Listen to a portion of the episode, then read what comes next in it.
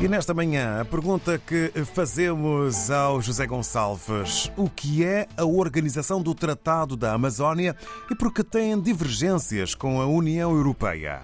A ótica, a organização do Tratado de Cooperação Amazónica existe desde 1978 e causou, sim, muito entusiasmo na hora de criação, muitas reuniões de cúpula foram realizadas, mas eh, há 14 anos que não reúne nenhuma.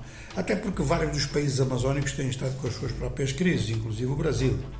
Mas fazem parte a Bolívia, o Brasil, a Colômbia, o Equador, a Guiana, o Peru, o Suriname e a Venezuela. E há um território relativamente importante, até do ponto de vista tecnológico é importante, que é uma base de lançamento de, de, de satélites, de foguetes eh, espaciais, eh, que é a Guiana Francesa, não faz parte. Não faz parte não é país independente e convencionou-se no tratado que era só para países independentes. A França tentou durante algum tempo que este seu território fosse incluído, até aqui não havia solução para isso, embora a França tivesse mantido sempre boas relações em bilateral com os Estados-membros da Amazónia, que procuraram sempre encarar o problema de uma eventual entrada da Guiana Francesa, o que significa a presença da França, e tentando estabelecer pontos com a França.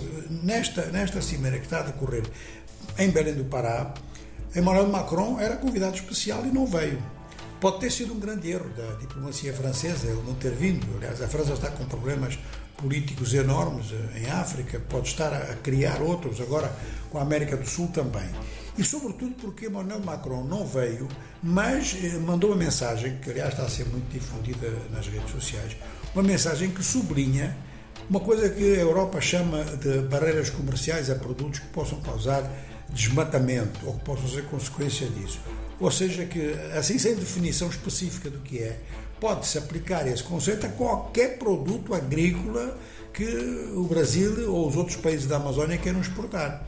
Carne, por exemplo, do extremo sul do Brasil ou do sul do Peru, pode-se dizer que há suspeitas de que isso vem da Amazónia, que as pastagens estavam em zonas de desmatamento e, portanto, não se aplica, não entra num acordo que está a ser negociado há muito tempo e com um grande impasse nesta matéria entre eh, o mercado comum do Cone Sul da América e a União Europeia. Para os sul-americanos, isto parece apenas um pretexto dos europeus para não assinar o acordo, na medida em que receiam a competitividade das economias sul-americanas e então usam a arma ambiental. Ora, se realmente isto está a ser feito e se estão a pôr em causa eh, a boa vontade, a boa fé dos países amazónicos que garantem que estão a combater o, desmatamento, se isso é legítimo, os sul-americanos ou qualquer país do mundo pode pôr em causa a boa fé daquilo que dizem os governos da Europa Ocidental, os governos da União Europeia.